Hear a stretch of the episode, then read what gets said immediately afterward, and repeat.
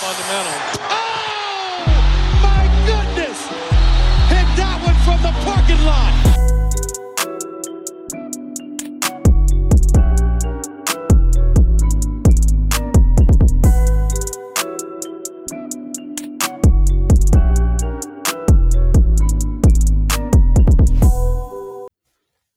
Yes, Leute, herzlich willkommen zurück bei Vom Parkplatz. Wir sind wieder zusammengekommen. Wir, Len und Lino ist auch am Start. Lino, grüß dich. Oh yeah, Len, ich freue mich richtig diesmal. Äh, Nochmal besonders im Vergleich zu sonst, obwohl ich mich immer freue. Aber jetzt ist Playoff-Time. Demnächst. Yes, absolut, Mann. Ich glaube, wer sich da nicht freut, der sollte sich eine andere Sportart suchen, die er äh, Ja. guckt oder verfolgt. Ähm, es ist, es ist Crunch-Time, wie man so schön sagt. Crunch-Time einer, ja, eine, die spannende Phase einer extrem langen und teilweise zermürbenden Saison fängt an. Und jetzt Ja. gibt's keine Ausreden mehr. Für uns nicht und für Spieler und Teams natürlich auch nicht. Es ist ja schon einiges passiert, seit wir das letzte Mal wieder gesprochen haben, äh, vor einer Woche ungefähr. Ähm, die ersten Planes sind gespielt. Was ist so dein Eindruck? Wie fandest du die Spiele? Ja, ich würde sagen, ein bisschen zweiteilig. Die ersten beiden fand ich jetzt nicht ganz so überzeugend. Besonders äh, das Lakers-Spiel. Ich habe ja, ähm, habe ich es kurz dokumentiert auf Twitter, dass ich ähm, tatsächlich mal ein bisschen früher aufgestanden bin, um 6 Uhr und dann mir das vierte Viertel von Minnesota gegen die Lakers reingezogen habe. Und da habe ich wirklich den schlechtmöglichsten Zeitpunkt erwischt, weil ab dann irgendwie niemand mehr treffen wollte. Beide Teams extrem schlecht aussahen. Und dann in der Overtime die Lakers es dann doch gepackt haben nach dem Brainfart von Anthony Davis nach Dennis Schröder, seinem vermeintlichen Game Winner zwischenzeitlich. Also da war schon einiges drin, auch am ersten Tag der Play-Ins, aber es war jetzt noch nicht hochklassig. Und beim zweiten, da war ich positiv überrascht jetzt letzte Nacht. Ähm, mit den Chicago Bulls zum Beispiel, die sich durchgesetzt haben, was echt cool war. Und dann den Thunder. Ich hatte äh, schon darauf gehofft, dass sie als Nummer 10 Mhm. dann doch noch in acht Matchup reinkommen. Bisher sieht es ganz gut aus. Ja, äh, Was meinst du? Also die Thunder haben mich auch beeindruckt. Die haben ordentlich gespielt. Äh, auch wenn man sagen muss, dass ja im Endeffekt dann auch die letzte Chance so ein bisschen auch wieder so ein Brainfart, ne, das letzte Play so wegzuschmeißen. Ähm, ja, stimmt. Die Pelicans, also ich meine, klar, ist ein bisschen anders, weil sie müssen ja erstmal noch den Dreier machen, um überhaupt in die Mhm. Verlängerung zu kommen. Also ist nicht ganz AD vergleichbar, aber war auch jetzt nicht ganz schlau. Ja, aber es macht Nee, Spaß. genau. Also, wie gesagt, die Qualität lässt manchmal ein bisschen zu wünschen übrig, aber das äh, ist natürlich dann noch ein bisschen der Nervosität geschuldet manchmal. Äh, es gab schon Ja. wieder jetzt extrem lustige Stories, gerade so diese DeMar DeRozans Tochternummer ist schon extrem lustig gewesen, muss man einfach sagen, bei dem Game. Und Mega. 18 von 36, ne, das spricht Bände. Ähm, und Ja. das ist echt krass. Äh, also ich habe zuerst, ich habe das, das OKC äh, mir live reingeguckt und danach dann das andere Real Life und man hat es halt einfach wirklich auch im Feed immer gehört, ne, diese Schreie. Oh. Das war schon richtig laut. Ja, wie gesagt, Demar hat ja schon gesagt, sie darf leider nicht mit nach Miami am Freitag. Ähm, weil Ja, da muss er wahrscheinlich nochmal ne? mit den, muss er noch mal mit den Lehrern und Lehrerinnen quatschen. ähm, wenn, die, wenn die so erfolgsversprechend ist, dann haben sie vielleicht ein bisschen Verständnis, dass sie ein bisschen homeschooled äh, werden kann für die paar Tage. Also bislang so nicht. Genau. Bislang wäre das auf jeden Fall der X-Faktor, der die Bulls äh, am Leben hält, vielleicht sogar, ne? Äh, nicht Patrick Beverly, sondern DR DeRozan. Oh ja, Auf jeden Fall der geil. Star Solche der Stories. letzten Nacht definitiv. Ja, Knapp noch vor Leuten wie zum Beispiel Shea Gilgis Alexander und Josh, Josh Giddy, die beide Ja, halt einen ja. 30-Piece rausgehauen haben. Aber das ist ja. dann und äh, fast noch Lou, ne? die Story ein bisschen untergegangen. Lou, Lou auch Oh ja, Lou Dort auch 30 nicht schlecht unterwegs gewesen. Ja, ich hatte es auch schon gesagt. Ähm, OKC ist ja everyone's darling. Wir wollen auf jeden Ja. Fall die in der Postseason haben, würde ich sagen. Da können wir damit leben, dass äh, meinetwegen Minnesota oder jetzt auch äh, New Orleans ist ja schon bestätigt, dass die jetzt nicht unbedingt da mitmischen. New Orleans zum Beispiel Mhm. auch ohne Zion. Der im Warm-up habe ich nur was gesehen, eigentlich jetzt nicht so verkehrt aussah, aber in Interviews dann auch jetzt nicht gerade in äh, perfekter Form, glaube ich, derzeit. Deswegen ja, braucht er, glaube ich, auch noch eine Offseason, um wieder reinzukommen. Aber ja, auf die Thunder hätte ich schon echt Bock in den Playoffs. Ja.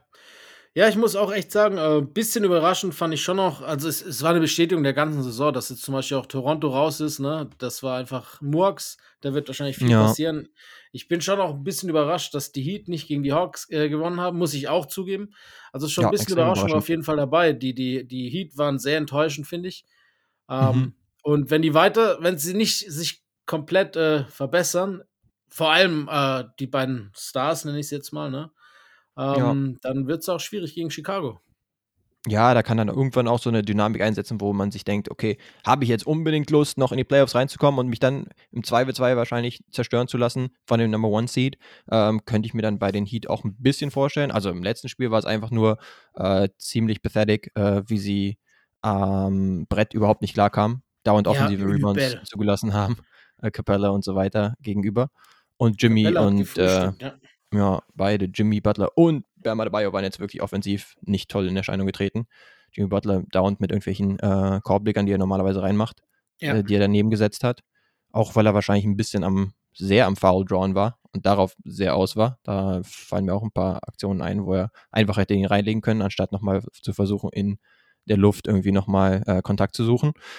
Aber ja, das sah wirklich nicht wirklich gut aus. Wir hatten ja jetzt nicht unsere Prediction, glaube ich, rausgehauen in der letzten Folge für die Play-ins, weil das noch nicht äh, die Konstellation noch nicht genau klar war. Nee, wir wussten es aber nicht genau. Ja, ich wäre auf jeden Fall Heat gegangen. Ne? Wir waren, hatten ja, ja eigentlich ziemlich Vertrauen, selbst wenn die Heat jetzt auch in letzter Zeit jetzt nicht so überragend drauf waren und wir ähm, entgegen unserer er Erwartungen sie jetzt nicht noch Brooklyn eingeholt haben. Aber wir dachten schon, dass sie dann Atlanta, die ja das mittelmäßige Team schlechthin sind, dass sie die dann irgendwie weghauen. Aber dazu ist es ja. nicht gekommen. Ja, sehe ich genauso. Du wirst dich ja wahrscheinlich ein bisschen freuen insgeheim, weil für die Celtics sind die Hawks bestimmt das bessere Matchup als die Heat.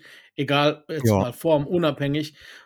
Wobei wir kommen ja gleich noch drauf zurück. Unabhängig davon ist es, glaube ich, wenn wir ehrlich sind, relativ egal, wer am Ende der Gegnerin gewesen wäre. Oder ja, genau. Ich denke, es wäre höchstens äh, psychologisch so ein leichter Scare gewesen.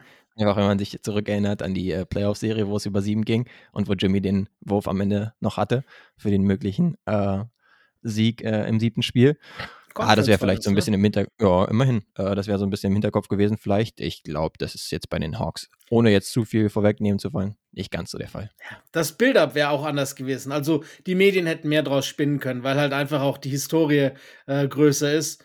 Nicht jetzt ja. nur die neuere oder die jüngere Vergangenheit, sondern eben halt auch die ganzen Duelle mit LeBron und Pierce und KG und so weiter und so fort.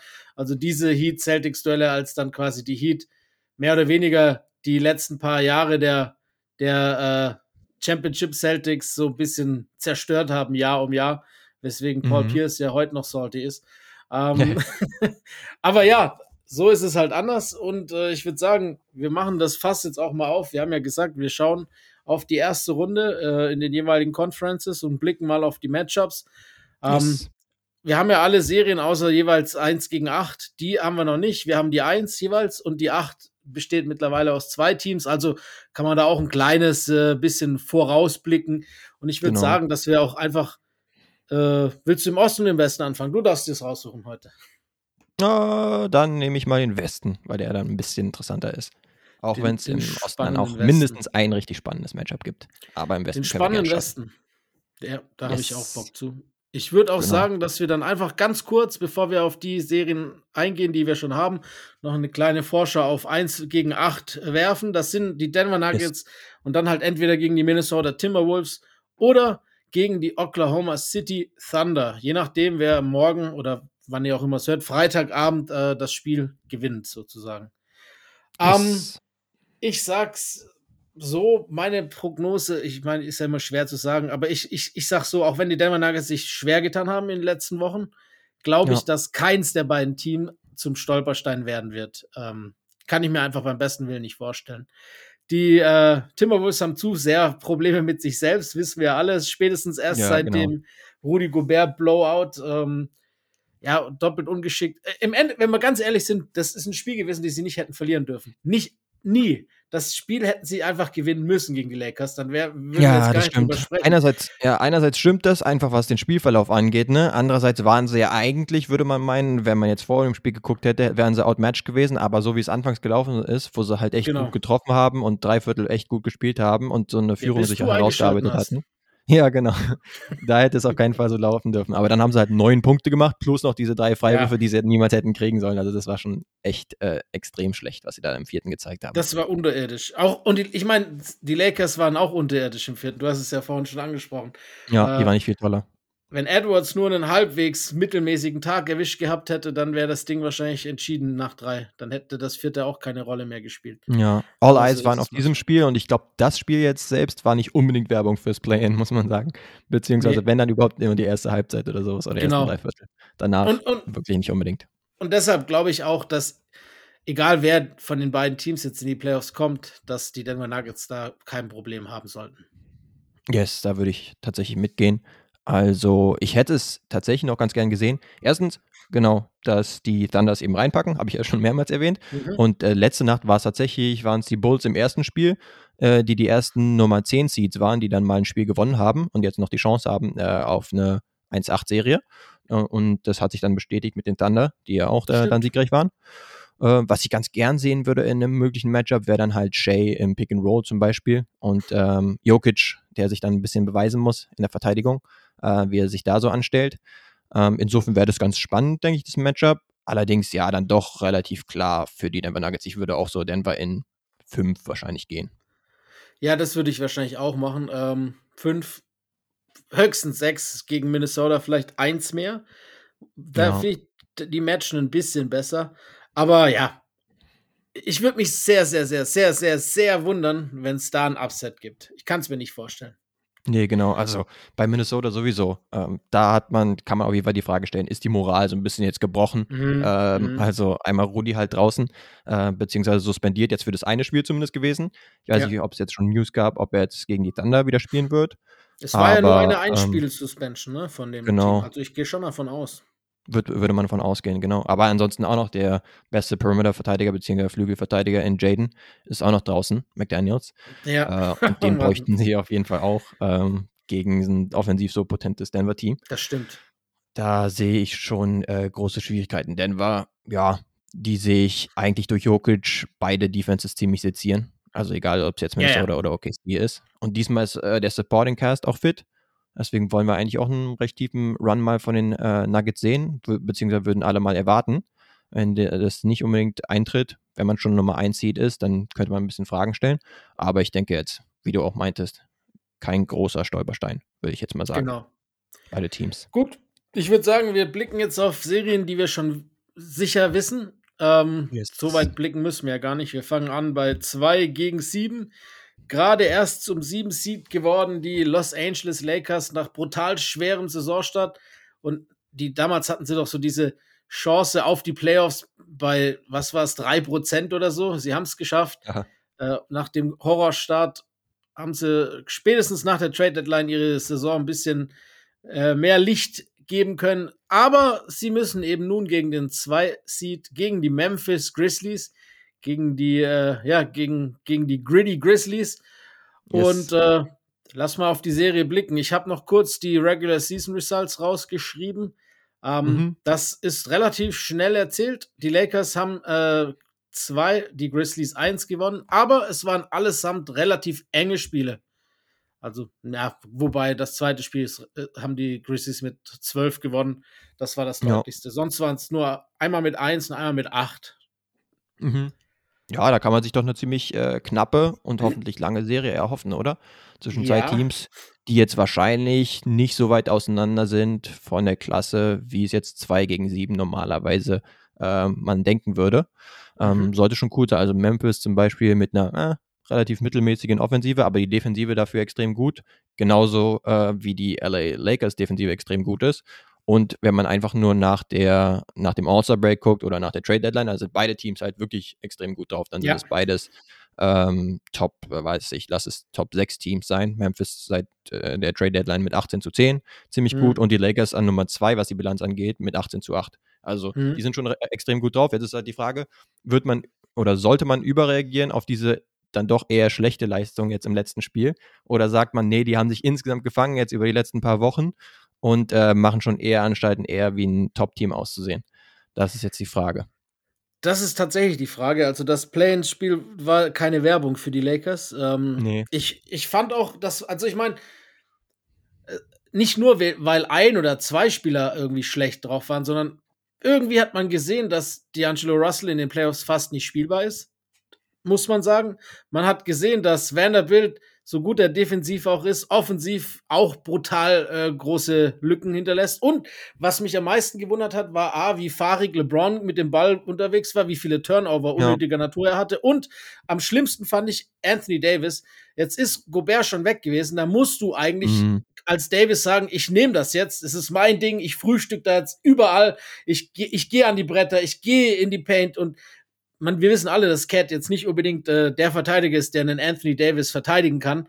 Ähm, nee, und er hat, war wieder viel zu passiv, hat keine Bälle gefordert, hat zu wenig. Die Lakers haben für ihn keine, haben nicht viel, keine, äh, nicht viele Plays gerannt und ähm, mhm. ja, er war viel zu passiv, meiner Meinung nach. Und das verstehe ich einfach nicht, weil er sagt ja selber, er, er will dieser AD sein, den die Lakers geholt haben und den wir auch zu großen Teilen in der Regular Season gesehen haben.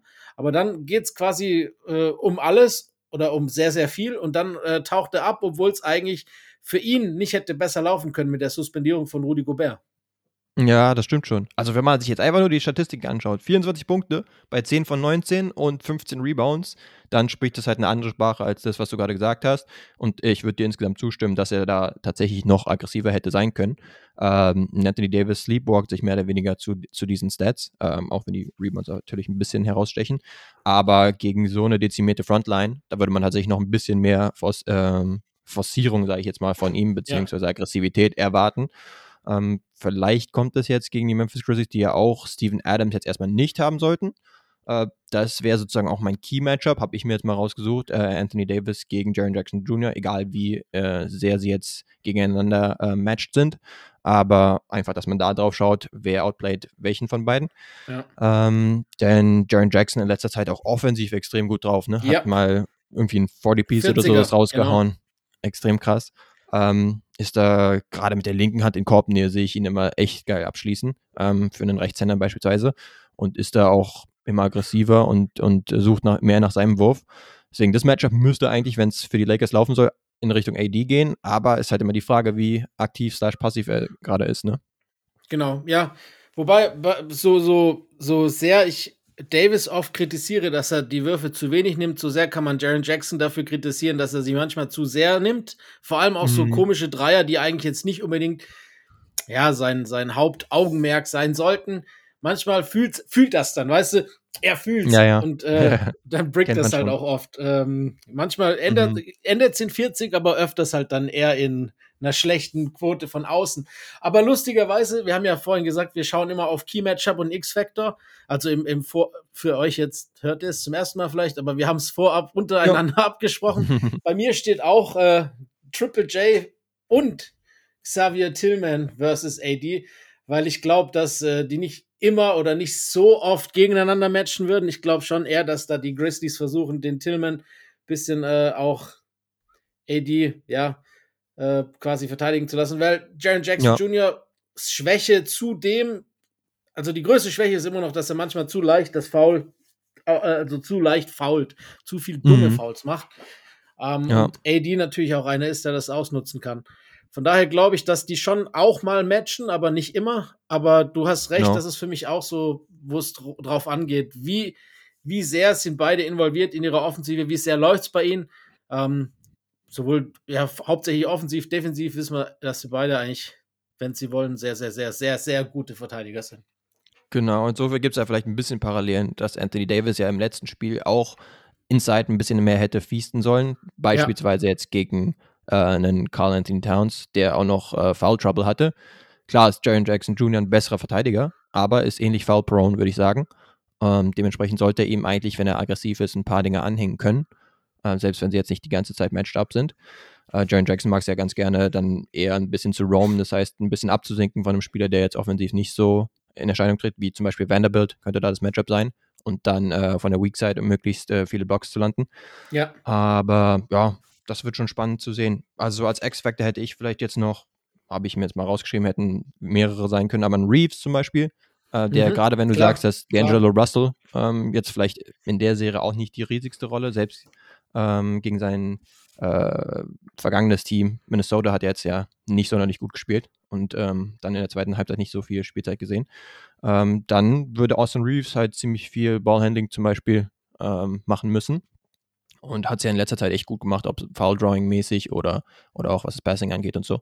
Das heißt, ähm, von ihm würde man sich als Lakers-Fan, glaube ich, einiges erwarten. Ja, also, also äh, D'Angelo Russell defensiv gegen Ja Morant und oder äh, Desmond Bain, da graut es einem als Lakers-Fan wahrscheinlich vor. Aber wirklich, mhm. ähm, ich denke auch, dass da dann Austin Reeves oder auch und oder Dennis Schröder wahrscheinlich viel äh, die, den Ball in der Hand haben werden. Wobei, come Playoff-Time wissen wir alle, wer die meiste Zeit den Ball in der Hand haben wird. Das ist der Spieler mit der Nummer 6, ne? Genau. Ähm, mein X-Faktor in dieser Serie heißt äh, Dylan Brooks. ähm, okay liegt ja ein bisschen auf der Hand, warum. Sowohl ja. äh, wegen seiner Shenanigans, aber auch, weil das letzte Mal, als die Grizzlies gegen die Lakers gespielt haben, hat der LeBron echt, echt, echt gut verteidigt und so teilweise äh, ziemlich, wie man so sagt, die Clamps on ihn gepackt und äh, ihn da sich nicht zur Entfaltung hat kommen lassen. Also klar, mhm. Playoff LeBron ist wahrscheinlich nochmal ein anderes Biest, aber wenn Dylan Brooks es auch nur annähernd schafft, LeBron so zu beschäftigen, wie er es in der Regular Season geschafft hat, dann ist das für mich der X-Factor, der quasi äh, pro Grizzlies sprechen kann.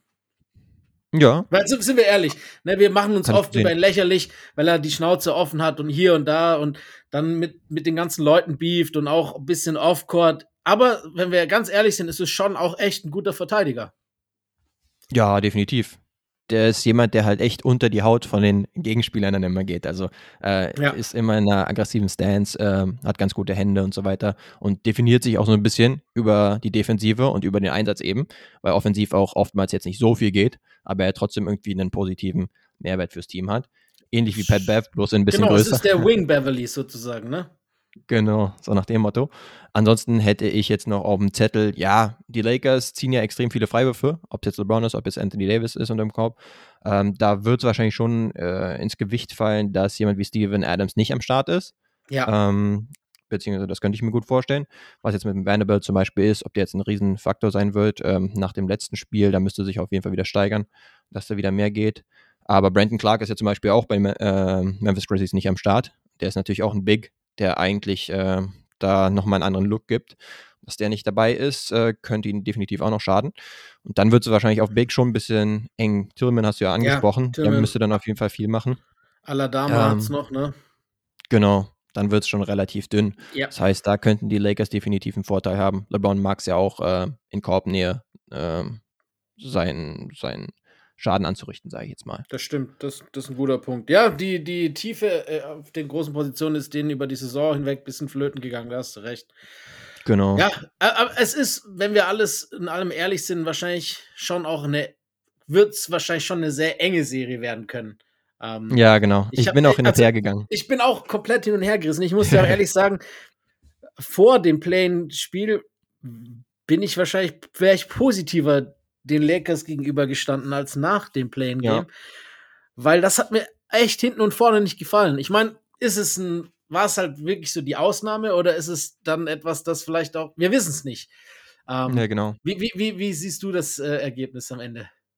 Ja, letztendlich bin ich dann gegangen mit Memphis in sechs, womit mhm. ich mich jetzt aber nicht so toll fühle, ja. weil ich dachte mir, hm, okay, Memphis in sechs hieße, dass sie dann auswärts die Serie für sich entscheiden. Allerdings in einem Spiel 7 würde ich jetzt nicht unbedingt Memphis äh, favorisieren, weil LeBron so ähm, erfahren ist. Dementsprechend habe ich jetzt mal gesagt Memphis in 6, weil ich es mir schon ganz gut vorstellen kann, weil sie halt schon ein Top-Team sind. Aber bin mir da wirklich nicht ganz so sicher. Das gleiche steht bei mir auch, Memphis in 6. Ähm, mhm. Wie gesagt, vor den, ich war auch mal kurz davor, Lakers in 7 zu sagen oder Lakers in 6 wie gesagt, es mhm. ist wirklich eng, aber ich habe mich dann jetzt doch umentschieden. Äh, und tatsächlich auch das Zünglein an der Waage war, glaube ich, wirklich das Spiel. Es hat mich wirklich sehr enttäuscht, wie die Lakers aufgetreten sind. Und ich weiß nicht, ob sie dann, ob sie all das, was schief lief, schon vor der Trade Deadline ablegen konnten. Ähm, ja. Die Grizzlies sind nicht zu Unrecht Zweiter im, im, im ja, genau. Westen. Und man muss dazu sagen, sie haben ja auch große Teile auf viele Spieler verzichten müssen. Die erste, die erste, das erste Saisonviertel ohne Jaron Jackson Jr., der dann jetzt noch zum Depoy wurde. Dann hinten raus, äh, Desmond Bain war lange verletzt und Ja Morant war dann auch lange raus wegen, ihr wisst warum. Äh, das heißt, ja. immer wieder haben wichtige Fehl äh, Spieler gefehlt, zusätzlich zu jetzt noch Steven Adams und Brandon Clark und auch nicht unwichtige Roleplayer. Ähm, das heißt, sie, sie sind immer irgendwie gegen diese Adversity angelaufen und haben eigentlich immer äh, Erfolg gehabt, egal wer raus war. Das heißt, die Grizzlies stehen schon noch zurecht so weit oben und äh, ja. sind auch verdientermaßen der Second Seed. Das heißt, die musste erstmal schlagen und deshalb habe ich denen auch aufgrund der ganzen Saisonleistung jetzt die Edge gegeben über die Lakers. Ja, genau ganz interessant wird zu sehen sein, dass beide Teams halt nicht wirklich gut sind, was so die Dreierlinie angeht. Also sowohl jetzt nicht sonderlich viele Dreier nehmen, als auch nicht so viele gute Shooter haben. Deswegen könnte das vielleicht ein bisschen äh, oldschool sein, dass es äh, relativ Stimmt. eng wird um die Zone herum.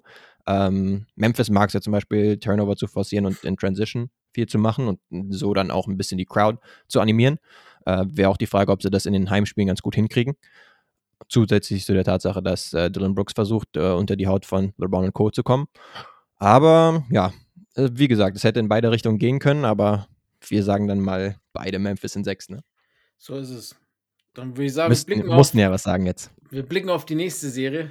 Yes. Ich, da bin ich mal gespannt, was du dazu sagst. Äh, drei gegen sechs. Die Sacramento Kings zum ersten Mal dabei seit 16 Jahren gegen den amtierenden Champion aus San Francisco, gegen die Golden State Warriors.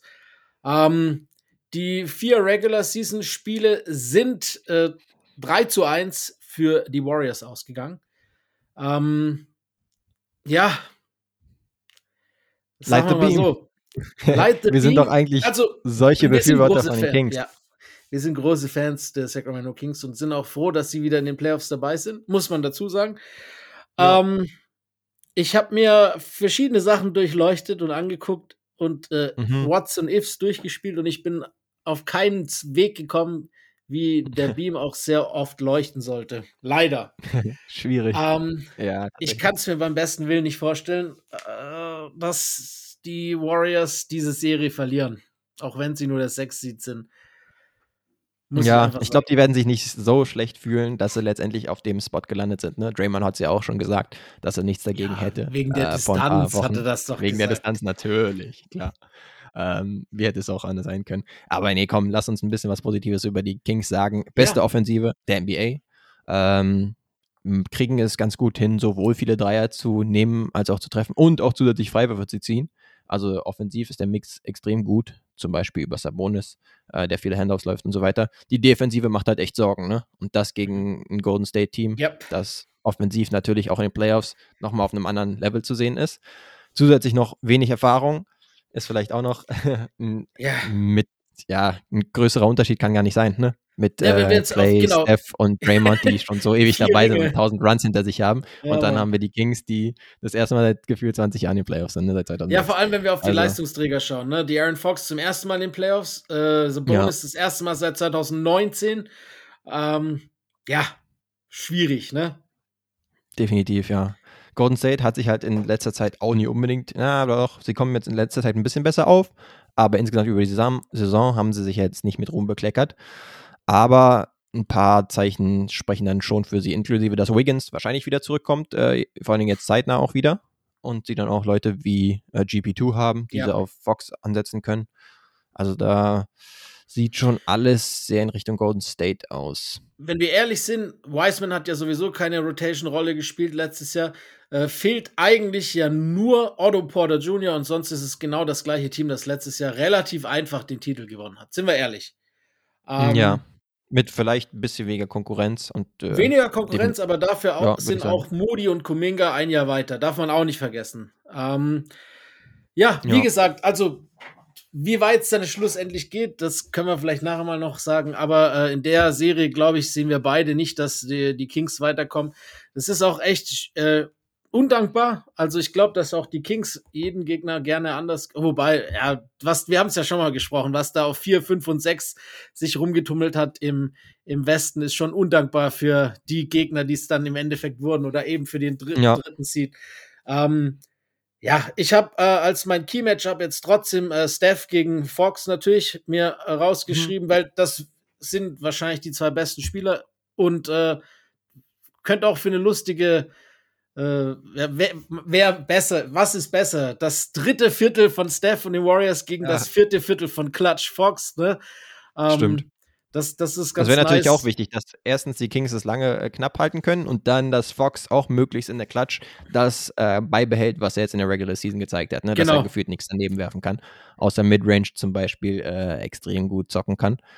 Ähm, auf der anderen Seite denke ich mir, dass Sabonis wahrscheinlich recht viel in Pick and Rolls involviert wird, auch wenn es jetzt nicht so äh, die Sache schlechthin ist von den Warriors, die eher so Mhm. Ball-Movement ähm, lastig spielen. Aber so ein Pick and Roll mit Steph zum Beispiel als Ballhändler kann ich mir ganz gut vorstellen, dann ihn möglichst weit rauszuziehen und äh, ihn dann kochen zu lassen, weil ähm, Sabonis würde jetzt nicht großartig absinken. Dann werden sie versuch vielleicht versuchen, irgendwie zu doppeln oder ähnliches oder, oder ja, eben at the level of the screen einiges zu machen. Boah, das sehe ich schon schwierig, äh, wie die Ja. Kings das verteidigen sollen. Und, und das große Problem ist ja dann, dass wenn, wenn dann Steph den Ball irgendwie aus den Händen gibt, dann oft dieser zu Clay geht. Und Ja. äh, das ist halt einfach so undankbar. Ne? Du kannst, du musst im Endeffekt den besten äh, Schützen der NBA-Geschichte verteidigen. Und Mhm. wenn äh, er quasi dann den Ball abgibt, geht er oft dann vielleicht den zweitbesten Schützen der NBA-Geschichte. Arguably oder, oder streitbar, aber zumindest ungefähr, ja. Genau. Und das ist halt einfach das, warum die Warriors auch schon so lange so erfolgreich sind. Und ich Ja. finde halt wirklich, diese Saison hat mir Clay Thompson so viel besser gefallen als letzte Saison. Der ist äh, deutlich wieder sowohl offensiv als auch defensiv. Letzte Saison fand ich den defensiv teilweise unterirdisch. Ich meine, vor allem im Verhältnis, wie er davor war. Ne? Das muss man immer da halt in Mhm. Relation sehen, weil Clay davor wahrscheinlich äh, vielleicht der beste Perimeter Defender war. Einer der besten, sage ich jetzt mal immer. Zumindest immer up there, ja, als einer der besseren. Ähm, genau. Aber, aber jetzt ist er, hat er, ich meine, er ist zwar nicht mehr, defensiv nicht Pre-Injury Clay, aber deutlich näher als letzte Saison. Und offensiv ist er eigentlich Pre-Injury Clay. Ich meine, da Ja. gehört auch nicht viel dazu. Er muss ja im Endeffekt nur seinen Platz suchen, warten, bis der Ball kommt und werfen. Und das kann er Ja. halt. Genau. aber Macht er wie diese gesagt, Saison auch wieder sehr effizient. Ich würde halt nur höchstens sagen, um äh, genau, vielleicht ein 300, bisschen, ne? 300 Mhm. Dreier. Der dritte Stimmt, er Spieler erst der NBA-Geschichte. Nach Steph, Ja, James Harden und jetzt er. ich würde es halt ein bisschen kritisch sehen, weil klar, sie hatten ein bisschen Verletzungssorgen, die Warriors, diese Saison. Ähm, auch mit, äh, ja, zumindest äh, Rotationsspielern wie G GP2 zum Beispiel und Wiggins natürlich, der lange draußen war. Ähm, allerdings, weil du gesagt hast, ja, es fehlt eigentlich nur Otto Porter von der Meistermannschaft und das sollte eigentlich wie geschmiert laufen, beziehungsweise so ein bisschen suggeriert hast du es. Da würde ich halt sozusagen, wenn ich jetzt Dev Devil's Advocate spielen soll, ähm, würde ich sagen, ja, wir haben aber auch äh, immer wieder gesagt, boah, die Warriors, die überzeugen mich jetzt in der Regular Season bisher noch nicht so sehr. Mhm. Ähm, in letzter Zeit, wie gesagt, sind sie besser drauf. Und ich glaube, bei ihnen ist auch nicht das zu dismissen, dass sie sich sagen, ah komm, wir haben so viele Runs schon in der Postseason gehabt, Regular Season Spiel äh, Nummer 58 jetzt gegen äh, Charlotte oder sowas, das juckt uns dann eher weniger. Und so vielleicht dann auch mal einen Auswärts, eine Auswärtsniederlage einstecken mussten in der Regular Season. Und jetzt tatsächlich nochmal einen anderen Gang haben äh, in der Postseason. Aber ja, restlos überzeugt haben sie halt jetzt nicht unbedingt in dieser das haben sie Regular. Season, ne? Das haben sie auf Genau. jeden Fall nicht. Aber den Gang werden sie finden, da bin ich mir ziemlich sicher. Äh, ich habe äh, als X-Faktor habe ich übrigens Wiggins. Ähm, Ah ja. Weil, weil, ich meine, es ist ja noch nichts bestätigt, wie und ob und was, ne? Äh, Er ist Mhm. wieder mit der Mannschaft und scheint auch zu trainieren. Also zum Glück. Ich könnte mir Und, vorstellen, dass äh, es vielleicht so eine Nummer wird, dass sie erstmal gucken, wie die ersten ein, zwei Spiele laufen, ob sie ihn jetzt unbedingt schon wieder äh, reinwerfen sollten oder nicht und ihm ansonsten versuchen, ein bisschen Zeit zu verschaffen. Beispielsweise, wenn Mhm. sie jetzt einen Split haben ähm, in Sacramento in den ersten beiden Spielen, dann fühlen sie sich, glaube ich, ganz gut und können vielleicht noch ein, zwei Spiele ihn aussetzen lassen. Aber okay, wenn er direkt wieder fit ist, dann auch wieder Ja, reinschmeißen. ich meine, was, was für Wiggins spricht, ist natürlich der Fakt, dass er nichts, dass ihm, er, er hat ja nichts, ne? Sein Vater hat ja eine schwere Krankheit Mhm, ja. anscheinend und äh, das ist der Grund auch für seine Abwesenheit gewesen. Ähm, Stimmt. Aber er persönlich hat ja keine Verletzung oder sonst was gehabt. Das heißt, und, und Kerr hat Ja. ja gesagt, äh, physisch und auch konditionell ist er fit geblieben in der Zeit. Das heißt, so Stimmt. viel dürfte auch nicht fehlen. Ne? Wenn er dann ein paar Mal trainiert hat, dann sollte er eigentlich auch wieder starten können. Ähm, es, Ja. gibt, es gibt für mich so zwei Wege, wie die Kings, zwei Faktoren, die pro Kings sprechen könnten. Nummer eins sind die Fans. Arco ist vielleicht Mhm. die lauteste Arena. Die haben richtig Bock. Na klar, nach 16 Ja. Jahren. Äh, es ist das die teuersten First-Round-Tickets in der NBA-Geschichte.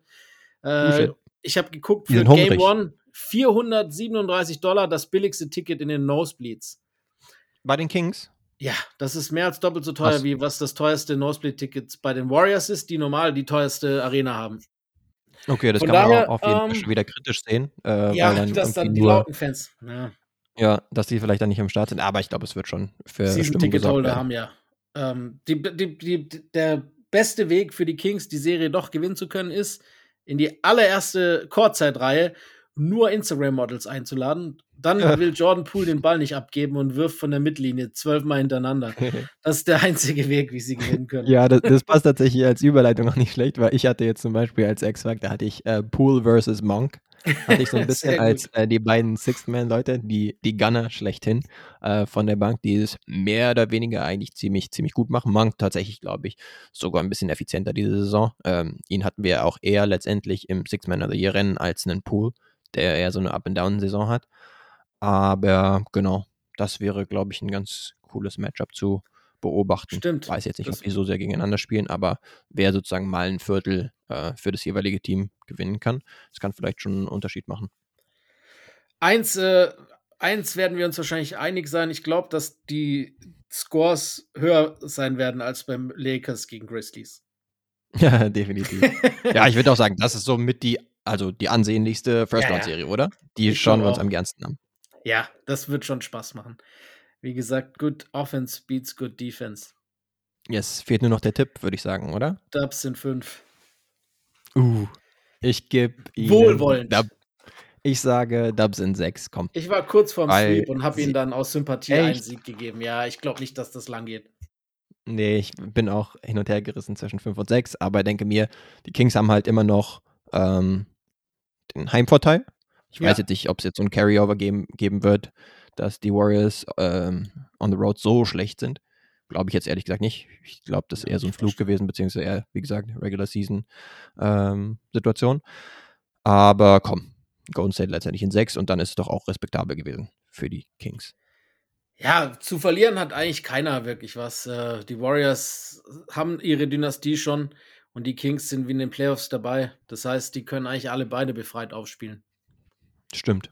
Ja, hoffentlich sorgt es für ziemlich geile Spiele. Highscoring-Spiele. Druck haben andere, wie zum Beispiel vielleicht beide Teams der nächsten Serie. Die äh, Phoenix yes. Suns gegen die Los Angeles Clippers, 4 gegen 5. Normalerweise immer das knappste Matchup, weil eben beide Teams nah beieinander sind. Auch hier könnte man meinen. Ähm, ja, es ist äh, vielleicht schon ein bisschen früh, wenn wir ehrlich sind, für viele. Aber das ja. ist nun mal äh, das was wir haben. Übrigens komplett Split 2-2 in der Regular Season. Also jede Mannschaft hat zwei Spiele gewinnen können. Da kann man auch nichts mhm. rauslesen, zumal man sagen muss, dass man ja eh nicht viel rauslesen könnte, weil wir wissen alle, dass äh, das Phoenix Suns Team seit der Trade Deadline einen Faktor hinzubekommen hat, der nicht unbedingt der schlechteste ist. Der heißt Kevin Durant. Mit ihm im Aufgebot haben sie noch kein Spiel verloren. Ähm, ja. Der Slim Reaper ist back und das wir fangen auch, ich fange hier gleich mit dem Key-Matchup an, weil das kann für mich nur Kawhi Leonard gegen Kevin Durant sein. Und das ist wahrscheinlich Jetzt das spannendste, spannendste Matchup in der ersten Runde der Playoffs allgemein. Kawhi ja, genau. und KD, wir wissen alle, was die drauf haben. Wir wissen auch alle, dass wenn Playoffs kommen, dass sie immer noch mal einen extra Gang finden. Und das wird richtig, richtig spannend. Also, ich, ich, ich, äh, bin gespannt, wie sie es spielen werden, wie oft sie tatsächlich gegenseitig äh, sich ja. verteidigen werden. Aber da habe ich Bock drauf, wirklich. Ah, Junge, Extrem, da, ja. da freue ich mich jetzt. Ich meine, Kawhi hat halt nicht den Luxus, dass er mal ein Spiel ein bisschen weniger machen kann am offensiven Ende, ja. weil ein gewisser Paul George halt zum Beispiel nicht am Start ist. Da wollte ich nämlich auch drauf zu sprechen kommen, dass gerade die Clippers, glaube ich, darauf Bock hätten, dass die Serie ein bisschen später gibt in den Playoffs. Äh, auch für den Fall, dass, dass das Paul stimmt. George dann theoretisch doch nochmal wieder eingreifen kann. Ja, das ist mein X-Faktor übrigens, ne? PG. Ja, wenn der nochmal wieder zurückkäme, das wäre natürlich huge. Äh, er will es versuchen, ne? So wie man ja. hört. Mhm. Ja, ich glaube tatsächlich, äh, dieses direkte Matchup, klar wird es natürlich, gerade weil die Clippers auch ziemlich switch-heavy sind, äh, gerne, ja. gerne ähm, die Gegenspieler weg sind, wird es immer mal wieder zwischendurch geben. Aber ich glaube, jetzt vom Start weg werden die sich jetzt nicht unbedingt verteidigen. Da habe ich jetzt zum Beispiel so als Matchup, habe ich jetzt mal KD gegen wahlweise Morris, falls der die mhm. Spielzeit sieht, oder Batum. Ähm, würde ich jetzt so ein bisschen sehen, ja, du kannst es KD halt nur möglichst schwierig machen und äh, beten, mehr oder weniger. Genau, ähm, das ist das Problem. Du hast, genau. wenn du die Namen schon sagst, musst du ja grinsen.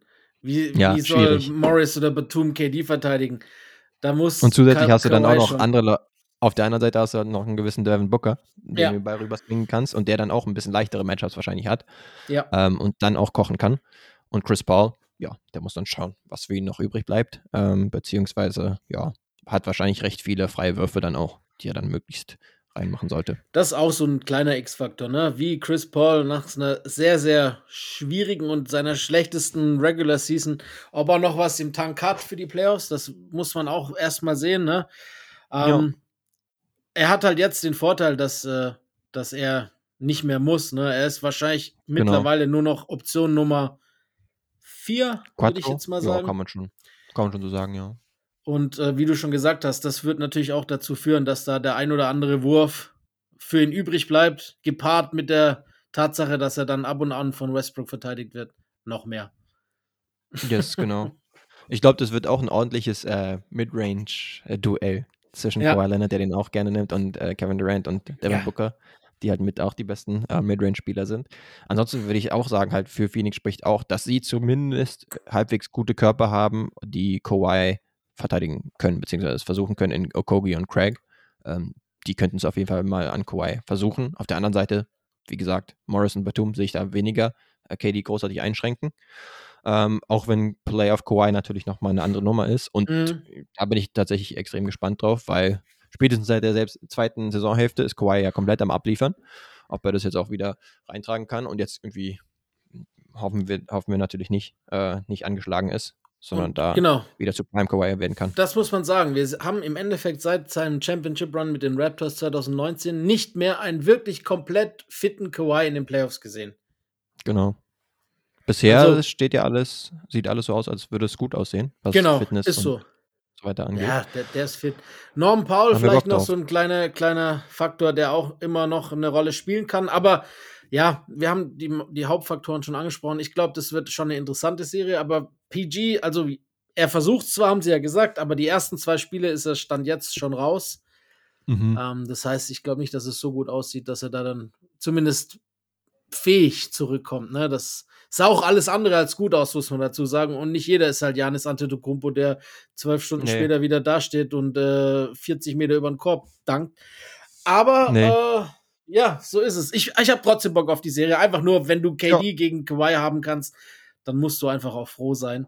Wie gesagt, Genau. schöner wäre es gewesen, eine Runde später, dann vielleicht mit gesunder Truppe für beide. So, ich nehme es jetzt mal vorweg, äh, habe ich die Suns in sechs und ja, das vielleicht sogar auch ein bisschen wohlwollend für die Yes. Clippers.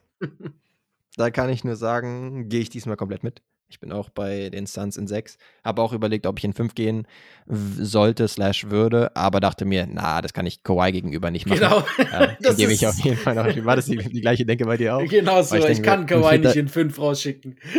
Genau, ein fitter Kawhi, der wird da schon noch ein Wörtchen mitzureden haben, aber letztendlich dann zu viel Star Power, zu viel Offensivpower äh, Ja. von den Phoenix Suns. Auch wenn man jetzt sagen könnte, okay, aus der Regular Season sind wir jetzt noch gar nicht schlau geworden, also du kannst auch irgendwie keine Statistiken groß angucken, weil ähm, es gab halt die acht Spiele, die waren Genau, es sind acht. Meist, meistens gegen, ja, meistens auch gegen keine guten Gegner.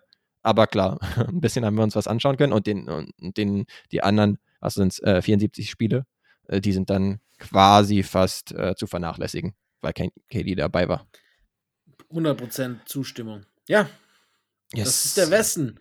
Ich habe schon auch Bock. Also die vor allem die, die Grizzlies, Lakers und die Suns Clippers Serie, auf die habe ich ultra Bock. Und natürlich auch auf Warriors gegen Kings, da habe ich auch Bock drauf. Ja, Ähm, genau. Im Endeffekt wird nur eine Serie so ein bisschen vielleicht nicht favorisiert werden von mir beim Schauen. Das ist halt Ja. die Nuggets-Serie, egal gegen wen es auch immer kommt. Aber so ist es nun Haben sie mal. sich aber halt auch erarbeitet, ne? Haben sie, genau, äh, dass wer, sie den wer ersten Erste Seed ist. haben, dann kriegen sie halt eher das Fallobst, sage ich jetzt mal. Ähm, ohne jetzt dazu despektierlich zu sein, weil nachher backfired ist und äh, der 8 Seed äh, holt dann doch noch ein, zwei Siege. Aber naja, So wir sind jetzt Ah, hab- trotzdem einig, dass Denver gut klarkommen wird. Ich glaube, dass äh, in Denver einige äh, aus, also laut und stark ausgeatmet haben, als die Lakers dann doch noch gewonnen haben. Äh, teilweise ja mit 15, Stimmt. wie gesagt, hinten gelegen. Weil ich glaube, das hätten sie ungern gehabt, das Matchup. Stimmt, ja. Das hätten, so haben sie auf jeden Fall vermeiden wollen. Ja, letztendlich genau. Also es hätten noch ein paar coolere Matchups theoretisch geben können. Ähm, wir wollen uns nicht beschweren in der ersten Runde, aber zum Beispiel Phoenix gegen Golden State in der ersten Runde, 4-5, Wäre natürlich echt äh, dekadent gewesen, aber hätte schon Bock gemacht, sich anzuschauen, genauso wie jetzt Denver gegen äh, die Lakers beispielsweise. Aber hey, wir wollen uns auch nicht äh, zu weit aus dem ich, Fenster lehnen. In späteren so, Runden dann gerne. Das kommt noch. Yes. Ähm, Und damit gehen wir, wir rüber in den Osten, oder? Richtig. Würd, Milwaukee gegen den Sieger aus Miami und Chicago. Machen wir wie vorhin nur ganz kurz. Wir wissen ja noch nicht, wie die Serie wirklich ist. Ähnliches wie im, im äh, Westen vorhin sehe ich auch hier keine Chance für den, wer auch immer acht platziert sein wird. Ähm, vier, fünf, mir egal. Such dir was raus. Ja. Die rasieren da durch und werden beide frühstücken. Ja, genau, da würde ich auch mitgehen. Also habe auch Milwaukee in beiden Szenarien eigentlich safe in, in vier. Ähm, ja, ich habe mir kurz angeschaut, gegen Chicago zum Beispiel hatten wir letzte Saison schon die Erstrundenserie. Mhm. Damals war es ein 4 zu 1, nur weil ja. DeMar Rosen in einem Spiel ausgerastet ist und äh, über 40 gemacht hat. Ansonsten wäre es auch ein Clean Sweep gewesen. Und äh, gegen Miami war es vor zwei Saisons, wo es dann auch einen Sweep gab und wo Jimmy Butler zum Beispiel überhaupt nicht gut aussah. Klar, das ist jetzt mittlerweile nicht mehr so aussagekräftig wahrscheinlich, aber Miami haben wir ja schon gesagt, dass wir da unsere Sorgen haben ja. und äh, überhaupt nicht wissen, ob wir sie überhaupt äh, favorisieren jetzt in diesem Matchup gegen die Bulls überhaupt. Und ja, ich glaube, die werden da relativ schnell sich durchsetzen, die Bucks. Ja, Faktor, der für die Bulls spricht, ist zwischen Milwaukee und Chicago sind es nur anderthalb Stunden. Das heißt, die Kleine kann mit. Ähm ja, aber was da wiederum gegen die Bulls sprechen würde, ist, dass äh, die, wenn Janis in der Linie steht, die Kleine bestimmt nicht zehn oder mehr Sekunden am Stück so laut schreien kann. Und das kommt dann wieder Janis zugute, der mindestens so lange braucht, um loszuwerfen. Entweder sie kriegt das hin oder, oder sie muss es extrem gut timen. Genau, das ist bei Janis schwieriger. Dauert.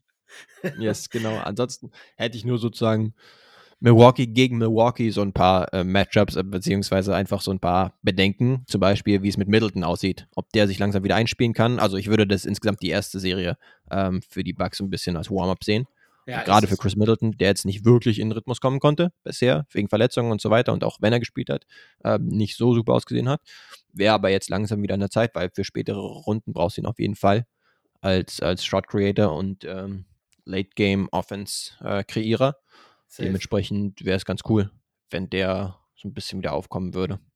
Das stimmt. Ähm, das ist auch so ein bisschen ein X-Faktor, wie du gesagt hast, für sich gegen sich, ne? Ähm, ja. Sah teilweise nicht so gut aus nach seiner langen Verletzung, aber in letzter Zeit ist er teilweise wieder ein bisschen besser gewesen, muss man auch sagen, finde ich. Das eine oder ja, andere genau. Spiel. Also die zweite jetzt nach der, nach der Trade oder insbesondere nach dem All-Star-Weekend äh, ist er teilweise schon mhm. ganz gut gewesen und hat auch, glaube ich, dreimal wieder über 30 gehabt und so ein bisschen der alte Chris Middleton. Das sah ja in der ersten Saisonhälfte insbesondere schlecht aus. Ähm, ja. Ja. Ich, ich glaube, ich, mein, ich habe Vertrauen. Ich habe Vertrauen. Er muss ja nicht mal no. äh, zweite Option sein. Das äh, haben dieses Jahr schon andere bewiesen, dass das auch ohne ihn geht. Ist halt echt so. Ne? Das, der Kader ist schon brutal.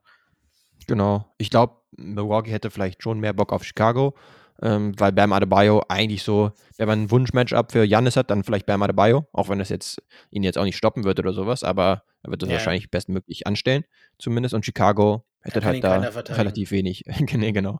Ob sie jetzt Pat Williams versuchen oder sonst ja. was. Klar, die sind tatsächlich jetzt ziemlich gut in Form in letzter Zeit und scheinen irgendwie einen coolen Spirit zu haben. Mhm. Ähm, mhm. jetzt auch durch, durch, den Sieg. Levine zum Beispiel echt gut drauf und so. Ja. Aber ja, gegen Milwaukee sehen wir da trotzdem, glaube ich, keine Chance. Ja, und, und, und wie gesagt, ich meine, auch wenn wir da bei Draymond vorhin kurz ein bisschen drüber geschmunzelt haben, ich glaube, es ist schon noch ein Vorteil, wenn du nur eine Stunde Anreise hast oder eine halbe, als durchs ganze Land fliegen musst und fünf Klimazonen äh, Unterschied hast, ne? Das hilft ja. schon auch. Den Bugs aber halt vielleicht auch, ne? Nee, also es hilft Richtungen. den Bugs, so meine ich doch. Ah, das meinst du, okay. Ja, ja, ja im nee, Verhältnis, genau, um nach schauen. Miami zu müssen, einfach kurz die Stunde nach Norden, weißt du, so meine ich.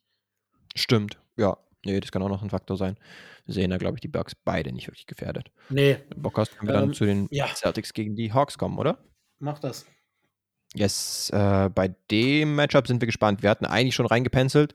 Äh, Nummer 2 Boston gegen Nummer 7 ja. Miami so und dachten uns, äh, Eastern Conference, genau, Revanche. Aber die Hawks dachten sich, nö, nix da. Wir holen 1000 äh, Offensiv-Rebounds und machen dann immer das Gleiche, gerade im vierten Viertel. Immer Offensiv-Rebound, äh, kurz rüberpassen, Defensive von den Heat war nicht mehr existent und dann gab es einen Dank im Zweifelsfall. Ähm, ob das halt jetzt so funktionieren wird gegen die Celtics, die an beiden Enden des Feldes elitär sind, wage ich zu bezweifeln. Ähm, und ohne da überhaupt eine ansatzweise eine Fanbrille aufsetzen zu müssen, denke ich, die Boston Celtics sind da schon äh, klar zu favorisieren. Ja, was will man da groß sagen, ne? Ähm, Yes.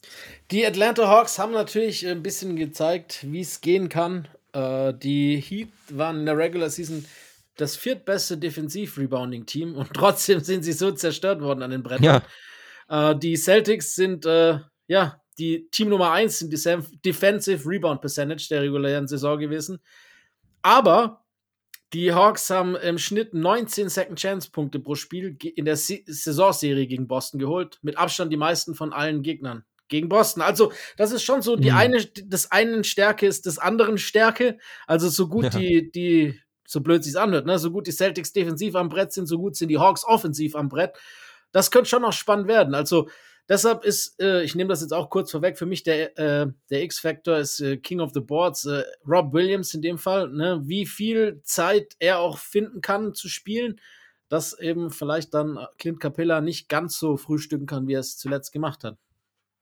Ja, ähm, genau das hatte ich mir auch ein bisschen rausgeschrieben. Ähm, Battle of the Board, sage ich jetzt mal. Ähm, dass die Celtics da auch wirklich unter Beweis stellen müssen, dass sie ein gutes Defensive Rebounding Team sind. Aber ganz ehrlich, sie haben jetzt auch das letzte Spiel gesehen und ich glaube, sie werden sich nicht so dumm entstellen, Ja, äh, ja. wie es die Heat jetzt gemacht haben. Also die werden es schon noch irgendwie auf dem Schirm haben und dann nicht so viele äh, Offensive Rebounds Ja, wobei. abschenken. Es, auch wenn es zum Beispiel eine Sache ist, dass ne? du dann halt ein bisschen größer, wenn du ein bisschen größer spielst, zum Beispiel ähm, Ja. mit Horford und mit äh, Robert Williams. Vorausgesetzt natürlich, Robert Williams ist fit und das kann auch halt ein paar Minuten gehen. Frage. Das ist immer die Sache bei ihm, äh, dass er wahrscheinlich jetzt keine 30 Minuten gehen wird oder sowas. Ähm, und du willst jetzt nicht äh, stattdessen dann irgendwie mit Muscala dauernd gehen oder sowas, weil er defensiv und ja. gerade im Rebounding halt nicht so toll ist. Ähm, und du willst ja jetzt auch nicht Robert Williams verheizen. Insofern ein guter Pick für einen X-Factor. Aber ähm, ich sehe die Celtics da gewarnt und ansonsten halt auch offensiv und defensiv zu gut. Also so als Key-Matchup hätte ich zum Beispiel jetzt Jason Tatum gegen Mhm. jemanden wie Hunter. Äh, das Ja. ist so ein 1 zu 1 Matchup, was ich mir vorstellen kann. Ähm, da wird Hunter natürlich versuchen, möglichst viel entgegenzusetzen, aber äh, Tatum gerade in den ersten Playoff-Runden in der letzten Saison auch echt gut gewesen Ja, und ist ja immer noch ein Top 5 MVP-Kandidat. Das ist, Deswegen. das ist so. Also ähnlich wie bei. Janis gegen die Bulls sehe ich keinen, der bei den Hawks äh, Tatum verteidigen kann. Punkt. Genau. Also Es- Murray wird schon viel Zeit auch wahrscheinlich gegen Jalen Brown ver äh, ver verbringen, defensiv. Ja, Das könnte schwieriger werden, aber Tatum sehe ich kein, keinerlei Verteidigungschance für die Hawks. Äh, wenn wir nochmal ganz kurz zu den Boards zurückkommen, ich habe noch eine Lust, eine Stat rausgeschrieben und zwar sind Capella und Okongwu die beiden einzigen Teammates, die in den Top 10 sind, äh, Post-All-Star-Break, äh, was Offensive Rebound Percentage betrifft. ja, das ist schon nicht verkehrt. ne? Und da Okongwu Also, sogar noch besser als Capella. Ja, wollte gerade sagen, mir gefällt Okongwu eigentlich noch, weil er irgendwie noch ein bisschen mobiler ist. Ähm, das war äh, Capella dann vor ein paar Jahren dann Ja. noch ein bisschen mehr, als er es jetzt Ja. immer noch ist. Gefällt er mir eigentlich äh, sogar besser als Capella. Vor allem Aber offensiv. Im, im letzten, genau, im letzten Spiel waren beide halt natürlich Beasts, ne? Aber Das ist auch richtig. durch die, durch die Heat, die nicht klarkamen. Ja, ich glaube aber, wenn, wenn, wenn Capella den Hawks vier Punkte bei 22 Rebounds gibt, dann können sie gut damit leben. Ja, definitiv.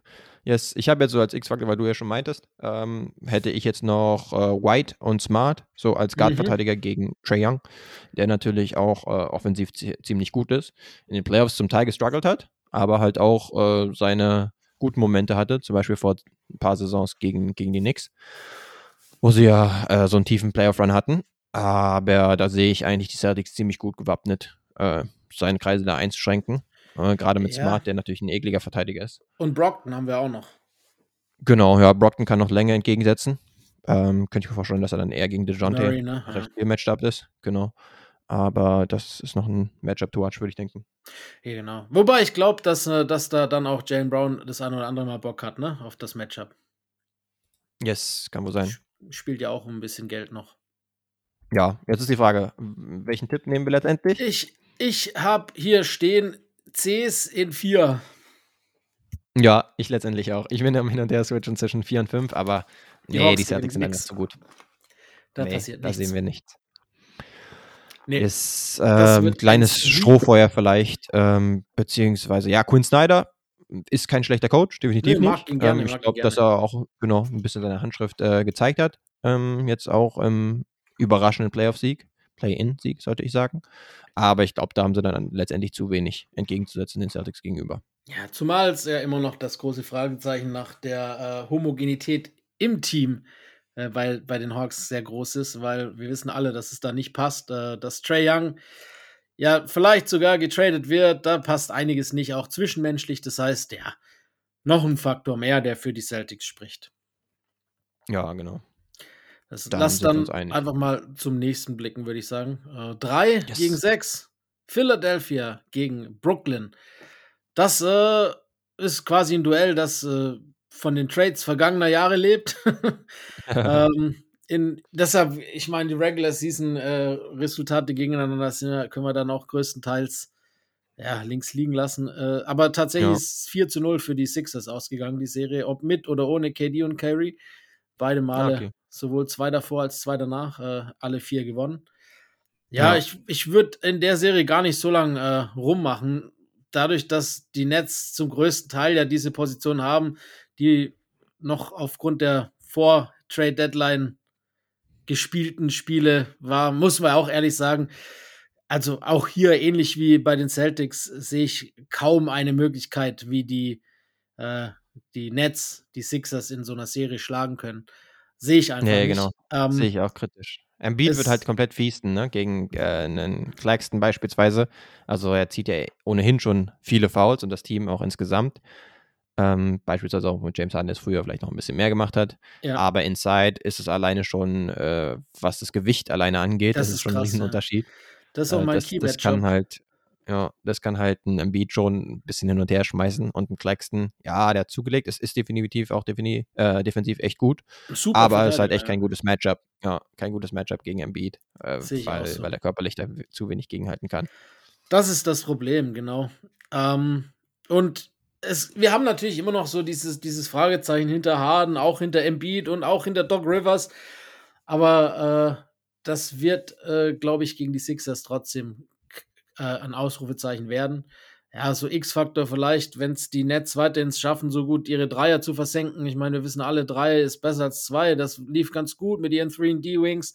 Aber nee, ich will auch gar nicht zu viel reininterpretieren. Äh, ich habe ich hab Philly in fünf, das sage ich dir hier, weil ich glaube, eins klauen die in, in, in Brooklyn zu Hause. Ja, ich hatte auch gerade in 5 stehen, aber mh, hm, ich überlege, letztendlich vielleicht dann doch auf in 4 zu gehen, dann gehen wir ein bisschen auseinander. Ähm, ja, ich meine, 4 oder 5 ist ja beides eindeutig, da sind wir uns auf jeden Fall einig.